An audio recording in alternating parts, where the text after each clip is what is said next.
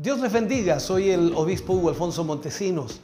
La palabra de Dios para nuestras vidas está llena de esperanza y nos muestra los principales pilares de la fe en nuestro Señor Jesucristo. Te invito a ver con mucha atención el siguiente mensaje. Esperamos que esta palabra pueda bendecir y fortalecer tu vida. Te invito a ver el mensaje de Dios. Vamos a ir a la palabra del Señor en esta mañana y vamos a ir al libro de Segunda de Corintios. Esta cita es muy extensa, la que vamos a leer, pero importante para, para poder de esta manera entender de lo que vamos a hablar. Podríamos leer varias citas en varios libros de la Biblia para corroborar lo que vamos a hablar, pero creo que esta cita llena llena con, con mucha eficacia lo que vamos a hablar en el día de hoy. Segunda de Corintios capítulo 8 versículos 1 al 15. Segunda de Corintios capítulo 8 versículos 1 al 15. Allí aparece un título en la Reina Valera eh, que dice la ofrenda para los santos. Vamos a leer todo este pasaje. Leemos la palabra del Señor y lo hacemos en el nombre de nuestro Señor Jesucristo. Dice, asimismo, hermanos, os hacemos saber que la gracia de Dios que se ha dado a las iglesias de Macedonia, que en grande prueba de tribulación, la abundancia de su gozo y su profunda pobreza abundaron en riquezas de su generosidad. Y sigue diciendo allí, pues doy testimonio de que con agrado han dado conforme a sus fuerzas y aún más allá de sus fuerzas, pidiéndonos con muchos ruegos que les concediésemos el privilegio de participar en este servicio para los santos. Y no como lo esperábamos, sino que asimismo se dieron primeramente al Señor y luego a nosotros por la voluntad de Dios. De manera que exhortamos a Tito para que tal como comenzó antes, asimismo acabe también entre vosotros esta obra de gracia. Por tanto, como en toda, o por tanto dice, como en todo abundáis en fe, en palabra, en ciencia, en toda solicitud y en vuestro amor para con nosotros, abundad también en esta gracia. No hablo como quien manda, sino para poner a prueba, por medio de la diligencia de otros, eh, también la sinceridad del amor vuestro. Porque ya conocéis la gracia de nuestro Señor Jesucristo, que por amor a vosotros se hizo pobre siendo rico, para que vosotros con su pobreza fueseis enriquecidos. Y en esto doy mi consejo, porque esto os conviene a vosotros que comenzasteis antes no solo a hacerlo, sino también a quererlo desde el año pasado. Ahora pues, llevad también a cabo el hacerlo, para que como estuvisteis prestos o prontos a querer, así también lo estéis en cumplir conforme a lo que tengáis. Porque si primero hay la voluntad dispuesta, será acepta según lo que uno tiene, no según lo que no tiene. Porque no digo esto para que haya para otros holgura y para vosotros estrechez, sino para que en este tiempo, con igualdad, la abundancia vuestra supla la escasez de ellos, para que también la abundancia de ellos supla la necesidad vuestra, para que haya igualdad. Como está escrito, el que recogió mucho no tuvo más, y el que poco no tuvo menos. Oremos al Señor. Padre, en el nombre de Jesús vamos ante su presencia dando gracias por su inmenso amor y misericordia. Gracias Señor porque nos permite en esta mañana orar y agradecer primeramente por esta palabra que usted nos ministrará. Cada uno de nosotros aquí presentes, Señor, sin duda seremos bendecidos. Y esperamos que a través de los medios de comunicación, la internet, la radio, la televisión, muchos más sean bendecidos. Esperamos que su gracia maravillosa, Señor, esté sobre cada uno de nosotros hoy y sobre todo en mi vida para poder ministrar acorde a su palabra. En el nombre de Jesús lo pedimos. Amén y amén, Señor. De ese aplauso de alabanza al Señor. Dios le bendiga grandemente. Aleluya. Puede sentarse, Dios le bendiga. Vamos entonces a hablar hoy día de el camino a la paz y a la prosperidad. Esa palabra prosperidad como que algunos no la entienden y piensan que es un asunto del enemigo, del diablo, pero la escritura menciona la palabra y Jesús y Dios también desea que usted sea prosperado. Recordemos también las palabras de uno de los apóstoles que dijo, deseo, amado, que seas prosperado en todo, así como prospera tu alma. En este sentido, entonces, debemos entender que la buena aplicación de la palabra trae la dirección correcta del Señor. Bien, el camino a la paz y a la prosperidad. La fe es, en realidad, cuando usted y yo tenemos fe en el Señor, esa fe es demostrada con fidelidad a Dios. O sea, mi fidelidad al Señor está demostrando que yo tengo fe en Dios.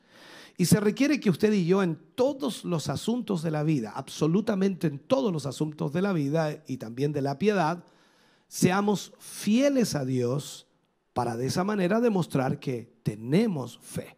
Recordemos lo que Pablo decía eh, por allí en un pasaje, que el que se acerca a Dios tiene que creer que le hay y que es galardonador de los que le buscan. Ahora, esta tarea sagrada de nuestra administración para Dios, cuando hablamos de administrar, eh, simplemente dice que yo pertenezco a Dios. Y como usted y yo pertenecemos a Dios, entonces estamos administrando lo que es de Dios. Él me compró primero a precio de sangre, dice que le pertenezco a Él, soy de Él. Entonces, si yo y usted somos siervos del Señor, lo que significa que yo por mí mismo no tengo derecho a poseer nada espiritual ni tampoco nada material, porque le pertenezco a Dios. Esto es como el tiempo de la esclavitud. No sé si usted recuerda que los esclavos eran comprados por sus dueños y todo lo que poseían era de sus dueños, no eran de los esclavos. Eh, y en este sentido pasamos nosotros de alguna forma a pertenecer al Señor porque Él nos compró a precio de sangre. Ahora, todo lo que tengo, ya sea material o espiritual, viene de Dios, proviene de Dios. Yo solo soy el administrador. Dios es el dueño. Entonces, y se requiere que entonces el administrador, de acuerdo a la escritura, sea hallado fiel. El administrador se ha hallado fiel. Alguien decía por allí eh, en una frase de que el administrador que era fiel era un administrador agradecido por las bondades y también por las misericordias de Dios. En este sentido creo que podemos entenderlo también de esa manera. Como leíamos en 2 de Corintios capítulo 8 versículo 1 al 15, que es un párrafo extenso pero muy claro, eh, Pablo trata aquí con el dar de una manera muy personal con las iglesias aquí mencionadas.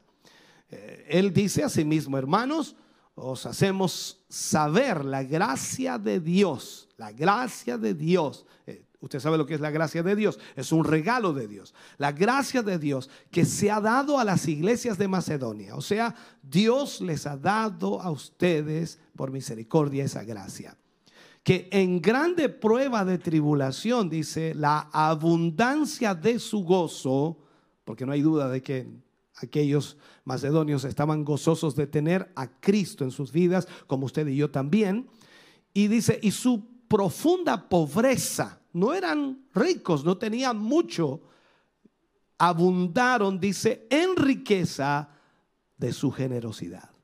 O sea, Pablo comienza a delinear este asunto. Entonces, el apóstol Pablo dice que la generosidad en dar de esa iglesia era un don de Dios, la gracia de Dios en ellos.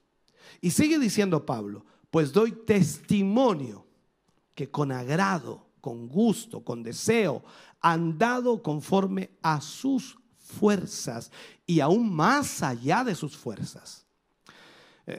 Pidiéndonos, dice, con muchos ruegos, que les concediésemos el privilegio de participar en este servicio para los santos. O sea, ellos querían ser parte de eso y aunque eran pobres, querían dar para la obra de Dios. Y no como lo esperábamos, dice, dice Pablo, sino que asimismo se dieron primeramente al Señor y luego a nosotros por la voluntad de Dios. O sea, Pablo está aquí diciendo que estos macedonios queriendo participar de las ofrendas, aunque no eran ricos, no tenían mucho, ellos querían ser parte porque ellos se habían dado al Señor y sabían que le pertenecían al Señor. Entonces, cuando vemos estos versículos y los analizamos y, vemos cómo Dios sin duda se mueve en nuestras vidas para que nosotros también entendamos lo que Dios quiere que nosotros hagamos. Sigamos esta lectura en el versículo 6 para que entendamos mucho más todavía lo que estamos tratando en este día. Pablo entonces está hablando de la iglesia de Macedonia. Dice, de manera que exhortamos a Tito, Tito era el discípulo de Pablo, para que tal como comenzó antes, asimismo acabe también entre vosotros esta obra de gracia o sea, reciba las ofrendas y las pueda traer a los santos. Por tanto, como en todo abundáis en fe, Pablo pone claro allí, lo que más tenía Macedonia era fe, en palabra, en ciencia y en toda solicitud y en vuestro amor para con nosotros, abundad también en esta gracia. No hablo como quien manda, dice Pablo, sino para poner a prueba por medio de la diligencia de otros, también la sinceridad del amor vuestro. Sigue diciendo, porque ya conocéis la gracia de nuestro Señor Jesucristo, que por amor a vosotros se hizo pobre, siendo rico, para que vosotros con su pobreza fueseis enriquecidos. Y en esto doy mi consejo, porque esto es os conviene a vosotros que comenzasteis antes, no solo a hacerlo, sino también a quererlo desde el año pasado.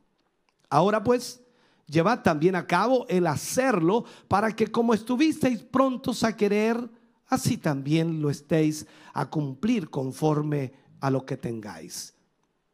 Porque si primero hay la voluntad dispuesta, dice Pablo, será acepta según lo que uno tiene, no según lo que no tiene. Porque no digo esto para que haya ah, holgura para otros, ¿no? Eh, y para vosotros estrechez, sino para que en este tiempo, con igualdad, la abundancia vuestra supla la escasez de ellos, para que también la abundancia de ellos supla la necesidad vuestra, para que haya igualdad. Como está escrito, el que recogió mucho, no tuvo más y el que poco no tuvo menos. Cuando leemos estos versículos nos damos cuenta en realidad de lo importante que es el dar, porque es una disposición de la fe y de la gracia de Dios. Es el reconocimiento de que todo le pertenece al Señor. Pero cuando vamos al principio bíblico o vamos a, los primeros libros de la Biblia, nos damos cuenta allí de la caída del hombre. Cuando el hombre cayó, rompió su relación con Dios. Y automáticamente al caer y romper esa relación con Dios se convirtió en una víctima de su propio estilo de vida y al mismo tiempo trajo consigo las circunstancias que venían por haber caído. ¿Qué pasó con el hombre? El destino del hombre desde entonces fue, vivirás con el sudor de tu frente. O como dice la escritura, con el sudor de tu frente comerás el pan. El hombre hoy y lo vemos de esta manera, cuando digo hombre digo mujer también, eh, el hombre lucha para ganarse la vida con sus propios recursos, con sus propias manos, con sus propias fuerzas. Trata y lucha para ganarse la vida, para vivir eh, quizás mejor de lo que está viviendo hoy. Y, el hombre escogió este estilo de vida por su desobediencia. Él desobedeció, a Dios. Y créalo, Dios tenía un plan mucho mejor para el hombre. Dios tenía planificado otra cosa. Lamentablemente el hombre falló y esto trajo consigo las consecuencias que hoy vivimos, que tenemos que luchar, que tenemos que trabajar y que tenemos que esforzarnos para poder vivir mejor. En la caída entonces el hombre estropeó su relación con Dios y también estropeó su naturaleza. Y desde allí entonces la vida se convirtió en una lucha y ha sido, por supuesto, una lucha hasta ahora. Desde el Edén, después de la caída, Dios tuvo que reestructurar su trato con el hombre. Y lo que Dios hace para reestructurar su trato con el hombre y al mismo tiempo bendecir al hombre, Él establece leyes y mandamientos para que el hombre pueda ser bendecido. En este programa que Dios establece, Dios nos dio un manual de operaciones, por supuesto que es su palabra, que usted la tiene allí y todos la tenemos. Entonces, ese manual de instrucciones es lo que Dios creó para que el hombre pueda mejorar su relación con Dios o arreglar su relación con Dios y al mismo tiempo recibir las bendiciones de Dios. Y estas son las instrucciones para usted y para mí como creyentes, como hijos del Señor. Así es como entonces vamos caminando según este libro, según la palabra de Dios. O sea, nacemos de nuevo, somos llenos del Espíritu Santo, caminamos en obediencia a la palabra de Dios y de esta manera entonces es como nos ponemos de vuelta en la línea con Dios o en la conexión con Dios o en la relación con Dios. Dios nos dijo que nos daría este manual de operaciones, nos daría su palabra, para que nosotros sepamos cómo vivir, cómo conducirnos en la vida. Y por supuesto, cómo hacer esto, permanecer en la comunión con Él, que es lo esencial y lo principal. En el libro de Mateo capítulo 4, versículo 4, todos lo hemos leído respondiendo el Señor Jesús a Satanás en la tentación dijo, escrito está, no solo de pan vivirá el hombre, sino de toda palabra que sale de la boca de Dios. O sea, está clarísimo ahí. No solo de pan vivirá el hombre, sino de toda palabra que sale de la boca de Dios. Todas sus perfectas normas están en total vigencia en el día de hoy. Hablo de la palabra de Dios. Todas sus normas están vigentes. La violación de estas normas son la causa de todos los fracasos, los sufrimientos, las dolencias en el día de hoy. Cuando el hombre viola estas normas, entonces automáticamente está viviendo una vida terriblemente mala. Lo vemos desde el principio. Adán violó la norma de Dios, lo establecido por Dios, lo que Dios le había pedido y trajo sus consecuencias hasta el día de hoy.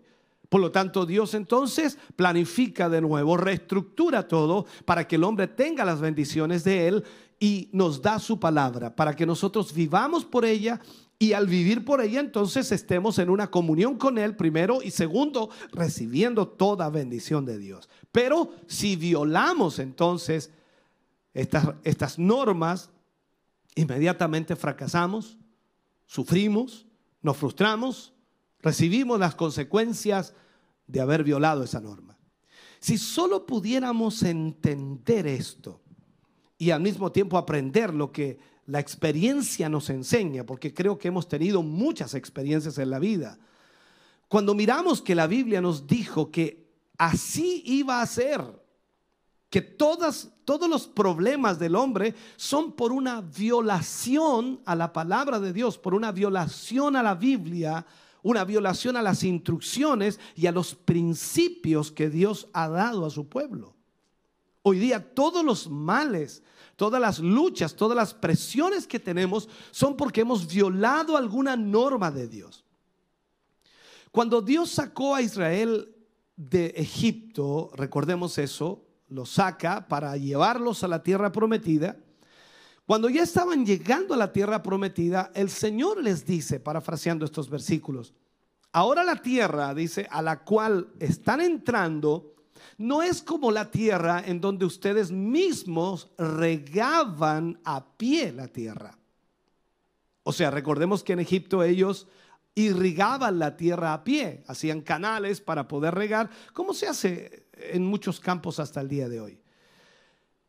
Esto no es una operación hecha por el hombre. Escúcheme bien. Él les dijo, sino que esta tierra a la cual ustedes están entrando, tierra de montes, tierras de valles, será regada con la lluvia del cielo. Y él les dice, si guardan mis mandamientos, y eso lo encuentra usted en la, película, en la, palabra de Dios clarísimo, dice, si guardan mis mandamientos y, y obedecen mis estatutos, en otras palabras, si ustedes caminan de acuerdo a este libro, les enviaré lluvia en el tiempo oportuno. Mire esto. O sea, Dios les está diciendo a Israel, como también nos dice a nosotros, que si nosotros guardamos sus mandamientos, vivimos conforme a este libro, entonces el Señor enviará lluvia en el tiempo oportuno. Lo que Dios le estaba diciendo entonces era, cuando vengan los tiempos de lluvia, para nosotros, ¿cierto? Comienza por allí, por mayo, abril, mayo, ¿cierto? Y termina más o menos en septiembre. Debería terminar en septiembre, pero lamentablemente usted sabe lo que ha sucedido en los últimos años. Hay una sequía tremenda. Pero Dios le dice a Israel, cuando vengan los tiempos de lluvia y no llueve, no me molesten. La culpa es de ustedes que están andando en violación a lo que yo les he instruido. Creo que usted está entendiendo lo que significa vivir por la palabra de Dios. A veces nosotros queremos las bendiciones de Dios sin vivir esta palabra, sin obedecerla, sin sujetarnos a ella y queremos las bendiciones que dice la escritura que vendrán sobre los hijos de Dios.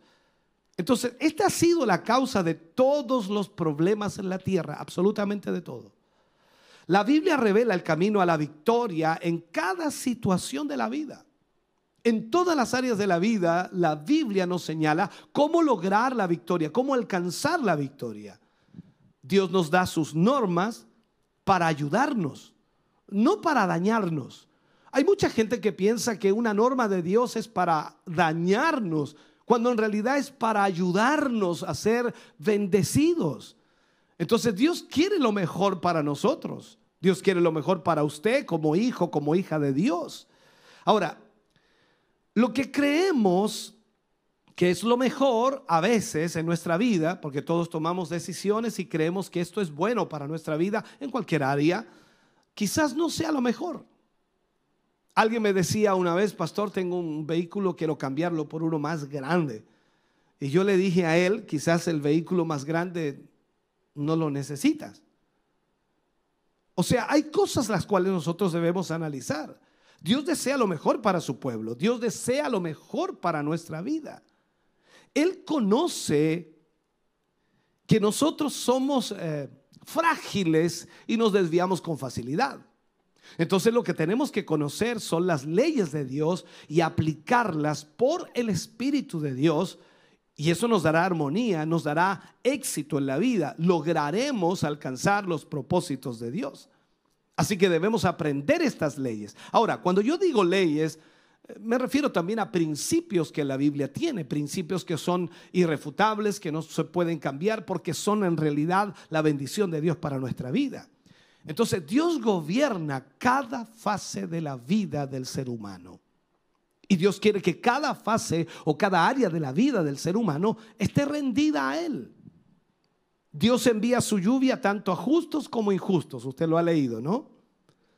Entonces las leyes de Dios en el mundo natural funcionan para todos, absolutamente para todos los que viven, por supuesto, en este mundo.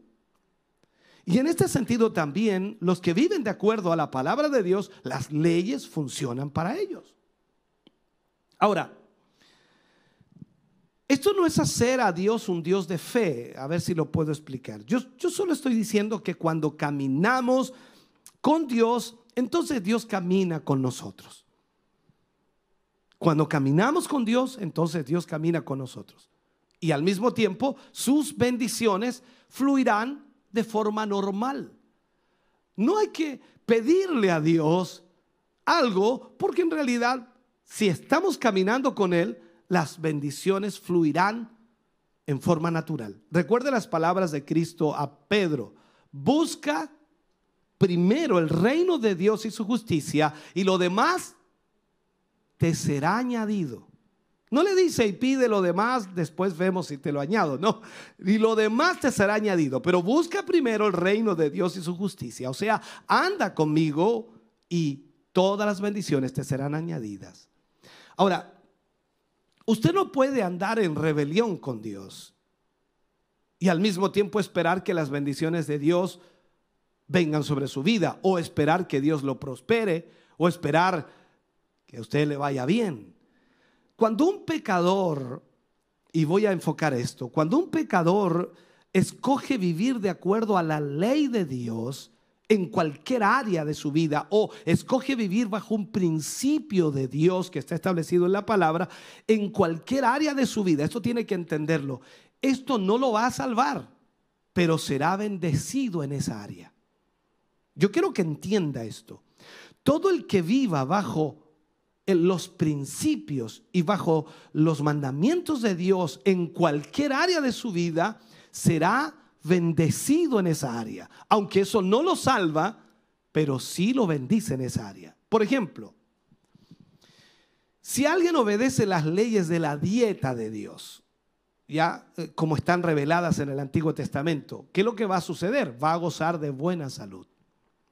Vivimos en el siglo XXI y durante las dos o tres décadas anteriores, el hombre descubrió, hablo de la, medicina, descubrió que el mayor problema con el corazón es, el, es lo que el, el hombre come. Come mucha grasa. E, es el elemento llamado colesterol, ¿cierto? El que obstruye las arterias y produce, por supuesto, ataques al corazón. Y esto ha causado infinidad de muertes. Y esto es causado por la grasa que ingerimos. Entonces, en las leyes de Dios sobre la dieta, Él dice específicamente que no comamos grasa. Por consiguiente, si un pecador, no un cristiano, un pecador, estoy para que lo entienda, obedece esta ley, va a tener una mejor salud como resultado. Aunque no va a ser salvo, pero está sujetándose a la ley de Dios o al principio de Dios y en esa área él va a tener mejor salud. Cualquier persona o cualquier sociedad que obedezca las leyes de Dios sobre higiene, por ejemplo, estará libre de gérmenes. Para viajar a ciertos países de África, uno se debe vacunar contra el cólera. El cólera aparece por tomar agua contaminada la gente en muchas áreas no obedece las leyes de Dios sobre la higiene. Así que el cólera viene con fuerza en medio de la gente y mucha gente muere por cólera. Pero si obedecen o cualquier otra sociedad obedece las leyes de Dios sobre higiene, entonces vivirán libres de gérmenes. No sé si me está entendiendo. En ningún área de la vida a, esto, esto es más cierto que, que lo que nosotros podemos ver. En cualquier área de nuestra vida, si obedecemos a Dios, entonces vamos a estar viviendo en esa área bajo la voluntad del Señor y bendecidos. Pero hay un área en la cual, hermano querido, también es cierto y es muy cierto que es en el área del dinero. Y como estamos en esta serie de administradores, tenemos que enfocarnos. Jesús pensaba mucho sobre esta área. Porque él sabía que nada era más cercano a convertirse en un Dios para el hombre que el dinero. Recordemos las palabras de Jesús. No podéis servir a dos señores. O amaréis al uno y aborreceréis al otro. Entonces todos preguntaban, ¿a qué se refiere? No podéis servir a Dios y a las riquezas. Entonces, él lo dijo, que no se puede servir a Dios y al dinero. En otras palabras, él dijo que el dinero se convertiría en un Dios. La codicia, hermano querido, es idolatría. Y él también lo dijo. Esto significa que comenzamos a adorar a las cosas, al dinero y a las cosas que el dinero compra comenzamos a adorar todo aquello. La, palabra de Dios eh, tiene mucho que decir en el asunto del dinero y también de las finanzas. Algunos piensan que no, eso no, es, no, no se tiene que tocar porque eso no tiene nada que ver con lo espiritual y en realidad tiene mucho que ver. Recuerde lo que decía al principio, fe es fidelidad a Dios. En el libro de Deuteronomio, Moisés escribió que es Dios quien da el poder para hacer las riquezas. O sea, Dios le da a usted el poder para hacer las riquezas. Dios puede prosperarlo a usted porque le da un poder para que usted cree, genere riquezas. Pablo vino luego, de acuerdo a lo que eh, la escritura nos dice, ¿no? Y da el significado de esto. Todo lo que significa el poder para hacer las riquezas. Pablo lo explica muy claramente. Y él lo pone de esta manera no como en Deuteronomio, ¿cierto? Que decía específicamente que Dios le da el poder para hacer riquezas, pero Pablo lo aclara. Dice, el que da la semilla al que siembra, multiplica la semilla que está sembrada. ¿Ya? Dios entonces le da la semilla a usted, a mí, para sembrar. Y si usted la siembra, de acuerdo a lo que usted siembre, entonces será multiplicado. Entonces es Dios quien nos da la semilla y es Dios quien nos enseña que solo vamos a recibir de acuerdo a lo que demos. Aquí es donde nos cuesta entender a nosotros, porque queremos ser bendecidos, pero no queremos dar. Y ahí está el problema. Solo según lo que sembremos vamos a cosechar. Y lo que sembremos, eso mismo vamos a cosechar. Eh, Dios Dios de alguna manera usa constantemente la presión y la disciplina del dinero. El, esfuerzo de ganar el dinero lo usa Dios también para formar y moldear nuestro espíritu, para que nosotros entendamos lo que Él quiere que nosotros entendamos. Ahora, estos vientos económicos que nos forman, que soplan sobre nuestra vida constantemente y a veces increíblemente, violentamente, nos complican la vida. Creo que todos en algún momento hemos estado complicados con el asunto del dinero, con deudas, con problemas mayúsculos. Ahora, si, si no supiésemos que Dios permite muchas cosas en nuestras vidas porque Él nos ama, estaríamos molestos con Él, estaríamos enojados con Él. ¿Cómo se le ocurre, Señor? Mire cómo estoy, cómo, cómo, puedo vivir yo esto si soy tu hijo, Señor. Bueno, en fin. Debemos reconocer entonces que todas las cosas, de acuerdo a la escritura, ayudan para bien, para los que aman a Dios, para los llamados por Él, de acuerdo a su propósito. Ahora, Dios usó esta presión del dinero para enseñarme a mí una lección hace muchos años atrás. En uno de los programas radiales que teníamos, en una de las radios que arrendábamos, estoy hablando del año 93, más o menos 94, no más allá. En uno de los programas radiales, en, en aquel entonces, pasé por un tiempo muy difícil, muy complicado económicamente. El apoyo para esos programas no llegaba y esto empezó a crear el problema económico. Me quedé con una deuda cuando terminé el programa. Tuve que terminarlo porque si seguía, seguía eh, creciendo la deuda. Desearía nunca haber pasado por esto. Nunca había atravesado por tal, tal tortura de, de ver y es complicado. Fue una presión financiera por un periodo quizás de cerca de un año para poder cancelar aquello que se debía. De esta forma, entonces, mi espíritu aprendió que no debemos deber a ningún hombre. La escritura dice, no debáis a nadie nada, sino que debemos creer a Dios y, estar siempre seguros que lo que estamos haciendo es la voluntad de Dios. O sea, había que cancelar aquello y había que hacer esfuerzos para cancelarlo porque no debemos, no debemos deber a nadie nada. Entonces, la actitud adecuada a las presiones financieras eh, te dará crecimiento a tu carácter. El aprender a armonizar con las leyes de la economía de Dios nos hará prosperar aquí y ahora y en todo lugar, al igual que nos va a preparar para la eternidad.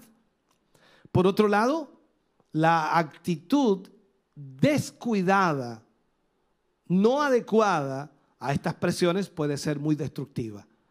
Necesitamos entonces aplicar la palabra de Dios en los asuntos financieros. No podemos pensar que solo Dios se preocupa de nuestra vida espiritual, porque Dios se preocupa de toda nuestra vida. Él nos compró, le pertenecemos.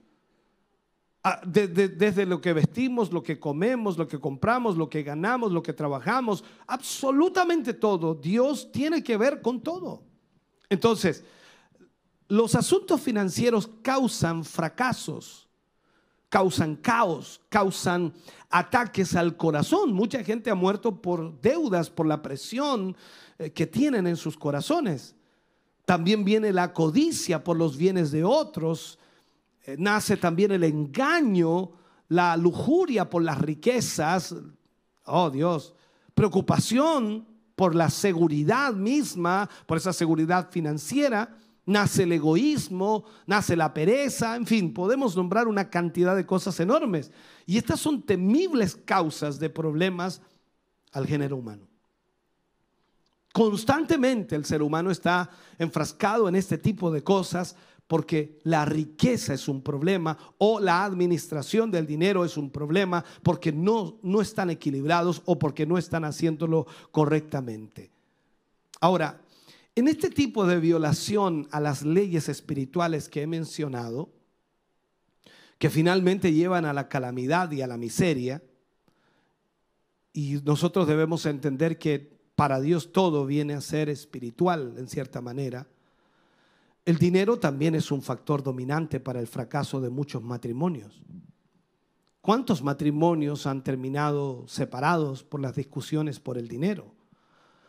Se rompen amistades por el dinero, se rompen negocios por el dinero. Aún las iglesias se han visto afectadas por este problema del dinero. Y todo esto es por la codicia o todo lo que ya he mencionado anteriormente. El dinero está detrás de los robos, el dinero está detrás de la violencia, del asesinato. Lo podemos ver cada día en las noticias, es terrible lo que está pasando. El egoísmo, la anarquía son lo mismo, pero el dinero en sí, hermano querido, hermana amada, no es la raíz del asunto, sino es la codicia por el dinero. Eso es lo que es malo. El amor al dinero, como decía nuestro Señor Jesucristo, es la raíz de todos los males. Las personas que no tienen dinero pueden codiciar tanto el dinero como aquellos que tienen mucho dinero. No es la cantidad, es la codicia por el dinero. Entonces Dios usa estos remolinos fuertes de la vida, en cuanto al dinero me refiero, para que él pueda de alguna manera orquestar y, y probar nuestra vida, enseñarnos y al mismo tiempo formar nuestro espíritu para que entendamos a quién servimos y entendamos cómo actuar. Todas estas cosas, todas estas cosas, Dios las usa para formarnos, para moldearnos. Nosotros las vemos que son terribles, vemos que todo esto es para nosotros el peor tipo de presión. No debería Dios presionarnos con el dinero. Y por cierto que, que es una presión fuerte, pero Dios las va a usar para formar y moldear nuestra vida espiritual. Porque es fácil ser espiritual, hermano querido, y no dejar que Dios se meta en ninguna otra área de nuestra vida cuando en realidad Dios tiene que ver con todas las áreas de nuestra vida, cuando vemos los principios básicos de la Biblia, cuando dice que el marido debe ser marido de una sola mujer, cuando dice también que el marido respete o, ame a su mujer y la mujer respete a su marido, se está metiendo en áreas que no son espirituales, que son netamente de vida. Y, y pareciera que eso está bien, pero en el dinero no se meta Dios, no, no. estamos equivocados. A través de la vida sentimos constantemente la acción recíproca del espíritu malo de Satanás que presiona y que nos incita a hacerle trampa a la palabra de Dios, a, jugar, como dice, por fuera, no sé cómo llamarle eso, ¿no? Y esto es retener para nosotros lo que es del Señor. Siempre estamos tratando, y Satanás trata de que nosotros hagamos eso, hacerle trampa a la palabra de Dios para retener para nosotros lo que es del Señor. El diablo siempre está tratando de que retengamos el diezmo, por ejemplo. Y, vamos a ir a, a ese principio básico de nuestro dar, porque el diezmo es el principio básico para el creyente, para el cristiano. Es el principio básico de nuestra relación con Dios. El diablo siempre trata de que no lo entreguemos diciéndonos que no nos conviene o que no nos va a alcanzar porque lo necesitamos para otra cosa. Pero cuando reconocemos las terribles cosas que vienen por no dar lo que le corresponde al Señor, cuando eh, hemos aprendido la verdad, esto nos capacita, hermano querido, para avanzar en obediencia y al mismo tiempo crecer espiritualmente. Como dije al principio, lo vuelvo a repetir, fe es fidelidad a Dios. ¿En qué tenemos que ser fieles a Dios? En todo lo que la palabra de Dios nos enseña. Fieles al Señor. Pero no podemos ser fieles en algunas áreas y en otras no. Ahora, ¿qué sucede? Si usted es fiel en alguna área, Dios será fiel con usted en esa área. Si usted es fiel en otra área, será fiel en esa área. Pero, ¿qué hay de la parte económica? El Espíritu de Dios nos mueve a seguir los mandatos del Señor que nos guían hacia, hacia lo mejor de nuestro Padre Celestial, porque Él nos da lo mejor para nosotros. Así que nuestro ser, hermano querido, en nuestro ser hay, hay una constante batalla entre los caminos de Satanás y los caminos de Dios. Y eso es una lucha constante entre los caminos de Satanás y los caminos de Dios. Siempre está así. La elección siempre es simplemente esta. O voy a seguir a Dios o a mí mismo, que eso significaría seguir a Satanás. Esto es como decir, voy a seguir a Dios, que es el Espíritu, voy a seguir la carne, que es Satanás. Y es en la batalla del alma donde nuestro destino final es determinado.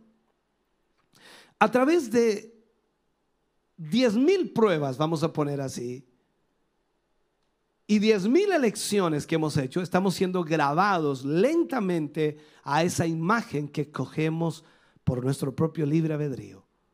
Trataré de explicarle. Nos convertimos en lo que escogemos ser. Y, mientras andamos eligiendo serlo, estamos siendo hechos poco a poco como esa imagen, ya sea que vamos siendo transformados a la imagen de Cristo o a la imagen de Satanás. No hay término medio, no hay terreno medio en esto. O somos de Cristo o somos del diablo. No hay más. las fuerzas de Jesús y también las fuerzas de Satanás están contendiendo por cada vida. Pero tú y yo tenemos el poder de elección. Dios nos ha dado libre albedrío, libertad de escoger. Y usted se da cuenta en su vida y en la de los que no sé, están a su alrededor, en todas aquellas personas que de alguna manera le piden opinión de pronto, en algún caso, en alguna situación, usted se da vida, se, se da cuenta que Dios nunca nos forzará a elegirlo. Esto es sorprendente. Dios no le fuerza a usted ni a mí a elegirlo a Él. Él quiere que lo hagamos libremente. Pero lo que sí hará es que nos ayudará a cumplir en el caso en que hayamos elegido por Él. O sea, una vez que usted elige por Dios, que no lo fuerza a hacerlo, pero cuando usted ya ha elegido por Él, entonces Dios le ayudará a cumplir lo que ha elegido por Él. Dios nos da a cada uno la libertad de escoger. Si nosotros indagamos un poco en las personas al hacer su elección por el reino de Dios. Y si su elección está allí, entonces Él le va a dar el poder para cumplir esa elección. Eso es una realidad. Este poderoso acoso de las finanzas afecta a todos, absolutamente a todos. A usted, a mí, al que escucha, al que ve, al que está en este momento, al que está leyendo, porque así aparecerá en la página después el tema, al que está viéndolo uh, días después o semanas después de haber sido predicado. A todos afecta. Esta es la razón entonces por la cual encontramos tanto en la Biblia sobre este asunto. Él desea que nosotros tengamos sus secretos de paz y de prosperidad. Eh, son, a ver, son imposibles de ver por un mundo porque no pueden ser vistos por los hijos de las tinieblas.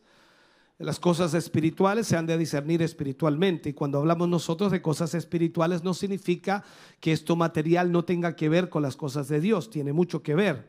La prosperidad de los malos nunca trae paz. Siempre produce el sentirse vacíos. Hay gente que tiene mucha riqueza pero nunca vive en paz. Las señales de la venida del Señor Jesús son tan claras en esta época que solo los muertos o los ciegos espiritualmente no se dan cuenta de ellas. Eh, estamos parados en un umbral del más electrificante tiempo de la historia. ¿Por qué? Porque Jesús aparece en cualquier momento por nosotros. Cristo está volviendo por su pueblo.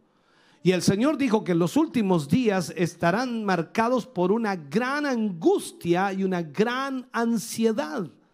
Y uno de los problemas serían las riquezas de los hombres. Porque eso trae mucha angustia y mucha ansiedad.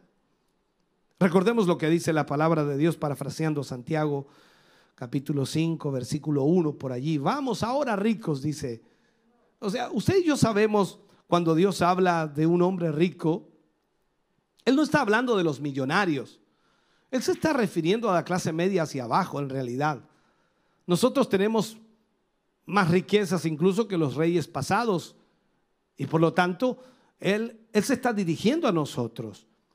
Vamos ahora, ricos, dice, llorad y aullad, aullad por las miserias que os vendrán. ¿Cuáles son estas miserias?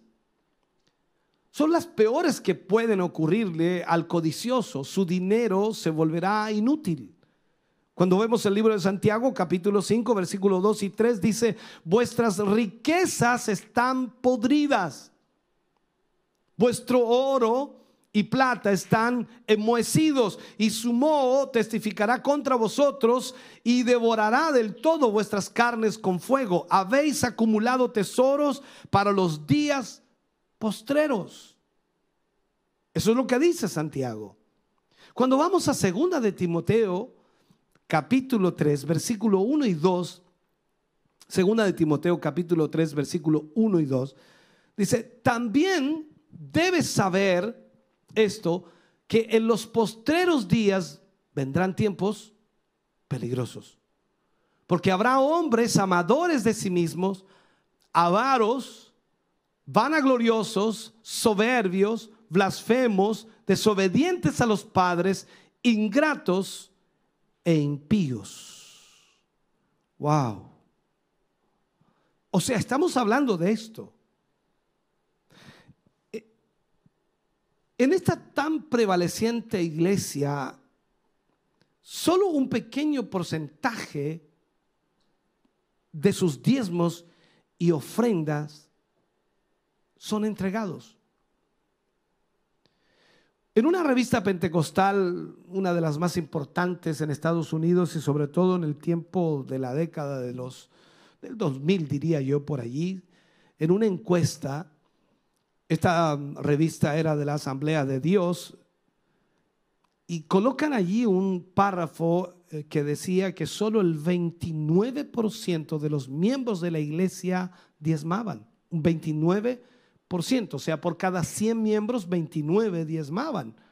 Por cada 200, imagínense, por cada 300, por cada mil miembros, solamente 290 diezmaban.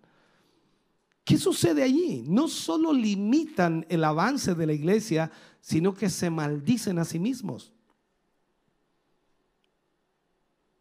De acuerdo a la Biblia, ustedes, eso es lo que dice Dios, ustedes son malditos. O sea, muy pocos entregan sus diezmos y sus ofrendas. Y Jesús dijo, cuando ustedes en el libro de Lucas, parafraseando esto, cuando ustedes vean que estas cosas ocurren, sepan que el reino de Dios ya está cerca. Como dice ahí, porque vuestra redención está cerca. Quiero terminar este mensaje y trataré de terminarlo. Hoy hay millones de cristianos que repetimos que Jesús viene, que Cristo viene. Y luego probamos con nuestras acciones que no creemos que esto sea así. Es tiempo, hermano querido, que usted y yo, como ministros del Señor y como siervos del Señor, como hijos de Dios, eh, revisemos nuestras prioridades para que podamos llevar, por supuesto, a la iglesia de vuelta al lugar donde sus prioridades sean las correctas. Si vamos a ver a Cristo, entonces nuestra forma de vida, nuestros programas, nuestros planes, nuestros gastos deben ser reordenados. Si realmente creemos que Jesús viene en este tiempo, ¿por qué tenemos luchas? ¿Por qué tenemos temores? ¿Y por qué tantos pagamos seguros de vida para que nuestros hijos se puedan beneficiar en la siguiente generación? No digo que sea un pecado o sea malo, pero estamos tratando de ver la realidad, la reacción, la acción que hacemos. Decimos que Cristo viene, pero en realidad nos estamos preparando para el futuro. ¿Por qué estamos contando y guardando dinero que podría ser para el avance del reino de Dios? Si muchos claman que Cristo viene, ¿por qué actúan como si todas las cosas van a continuar igual que al principio? Qué terrible pensar, hermano querido, que no estaríamos listos para el retorno de Cristo por algunas pocas horas, por decirlo así, como el caso de las vírgenes insensatas. Queremos seguir agrandando nuestros graneros o edificar nuevos, nuevos graneros, comprando cosas que ni siquiera necesitamos, mientras que millones perecen porque nadie les ha alcanzado con el Evangelio de Cristo. ¿Realmente creemos que Cristo viene? Hay cristianos que guardan, no sé, propiedades valoradas por millones. No sé para qué. Entonces la pregunta es, ¿realmente creemos que Él viene? Muchos guardan negocios, tierras, mercaderías, joyas, carros, botes, bonos, dinero, qué sé yo entonces la pregunta es, ¿qué estamos haciendo? ¿Estamos guardando para el anticristo? Si realmente creemos a la Biblia, ¿no deberíamos tener listas nuestras maletas para irnos con Jesús? Y cuando hablamos del dar, entonces deberíamos dar no solo el 10%, sino aún dar de nuestro capital, para que el Evangelio sea predicado, para que miles de personas puedan recibir la palabra de Dios. La parábola de los talentos nos muestra que Dios no solo quería el 10%, sino que somos considerados administradores injustos si no damos más de eso. Es tiempo es tiempo, hermano querido, de quedarnos con las cosas esenciales nada más. Lo que entreguemos al Señor como una liquidación de nuestras finanzas servirá para mucho, para, no sé, concluir la obra de llevar el Evangelio a toda criatura. Hoy estamos predicando el Evangelio por muchos medios de comunicación y algunos no saben ni siquiera cómo funcionan. Algunos no, ni siquiera saben cuánto cuesta mantener aquello. Algunos pueden recepcionar la señal en sus casas, pero no tienen idea cuánto cuesta mensualmente mantener eso. Estamos en el tiempo de gastar nuestras cosas y nuestro dinero en las cosas de Dios. Este es tiempo de invertir para las cosas eternas, aquí y ahora. Ya no es momento de guardar las monedas gastadas por el tiempo, no, no, no, es tiempo de dar ahora. Los inconversos están esperando el mensaje. Y Cristo nos ordenó ir, ir por todo el mundo y predicar mi evangelio. Entonces, ¿qué le responderemos al Señor cuando nos enfrentemos con Él? Cuando Él dice en Malaquías 3:10, trae todos los diezmos al alfolí y hay alimento en mi casa. Dios dijo, ¿robará el hombre a Dios? Pues vosotros me habéis robado. Entonces preguntémonos, ¿cómo le hemos robado? Reteniéndole el diezmo y la ofrenda. Si no enseñamos a la iglesia sobre los diezmos y las ofrendas para Dios, Dios nos va a maldecir por la infidelidad a su palabra, por no ser fieles a su palabra. Aunque algún líder predicador diga que yo no sabía, tú estás maldiciendo a la iglesia si no le enseñas simplemente por no hacerlo. Estás maldiciendo a esa iglesia. Esta es la forma que tiene Dios de apoyar a la iglesia y llevar el evangelio. No fue la idea de Dios que se preparen tortas ni pasteles para recabar fondos en la iglesia o, que se hicieran ventas de ropa para que la iglesia pueda seguir avanzando. Regálale tu ropa a los pobres. Lo que sí fue ordenado por Dios es que cada uno entregara sus diezmos a la casa de Dios. No los entregues a tus parientes pobres ni a ese evangelista de la televisión o de la radio, sino a la iglesia en la que tú perseveras, a la iglesia en la que tú asistes, en la que tú te congregas, para que esa iglesia pueda ministrar al mundo con el evangelio. Cuando hablamos de administración, hablamos de lo que Dios estableció. Y como lo enseñaba al principio, para poder tener paz y prosperidad necesitamos ser fieles a Dios, fieles a sus principios, fieles a su palabra. Hoy una cantidad enorme de gente se excusa de que el diezmo no es para este tiempo, que no era para otro tiempo, que era para los levitas, que era para aquí y para allá. La pregunta es cuando llegues arriba, si es que llegas, ¿qué excusa vas a dar a Dios? Hasta el día de hoy, siendo hermano, diezmé y siendo pastor, sigo diezmando. Y no dejaré de diezmar. Porque quiero ser fiel a Dios. Y cuando tú eres fiel a Dios en algún área de tu vida, tal como te lo enseñé, Dios bendecirá esa área de su vida. Si eres fiel a las leyes de la dieta, vas a ser bendecido con buena salud.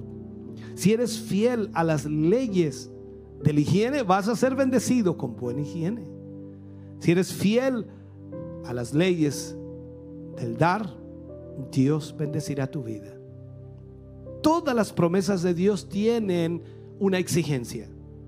Honra a tu padre y a tu madre para que te vaya bien y seas de larga vida.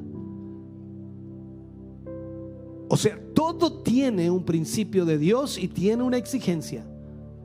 Luego el Señor dice, traed los diezmos al alfolí y probadme ahora en esto. Si no, os abriré las ventanas de los cielos y derramaré bendición hasta que sobreabunde. Esta palabra de instrucción y de enseñanza debemos guardarla en nuestro corazón y luego actuar en base a ella. Alguien me preguntaba, ¿es obligación diezmar? Sinceramente creo que cada creyente debiera diezmar, no por obligación, sino por fidelidad, por fe. Y, si alguien no diezma, no tiene fe. Creo que ese es el punto. Cada uno de nosotros hemos sido bendecidos de mil maneras por Dios y en cada área Dios tiene un principio para que nosotros lo vivamos, lo ejecutemos y seamos bendecidos. Póngase de pie, por favor, en esta mañana y oremos al Señor. Padre, en el nombre de Jesús, hemos ministrado esta palabra, este primer tema, Señor, de esta serie, administradores. Yo te ruego y te suplico, Señor, que tus hijos, tus hijas y quienes tengan la posibilidad, Señor, de oír este tema, leerlo, escucharlo, puedan ser tocados por tu presencia. Tu Espíritu Santo, Señor, nos ha ayudado a entender lo importante del diezmar, del dar para tu obra. Y es por eso, Señor, que hemos visto también la bendición como tú la has entregado a esta obra.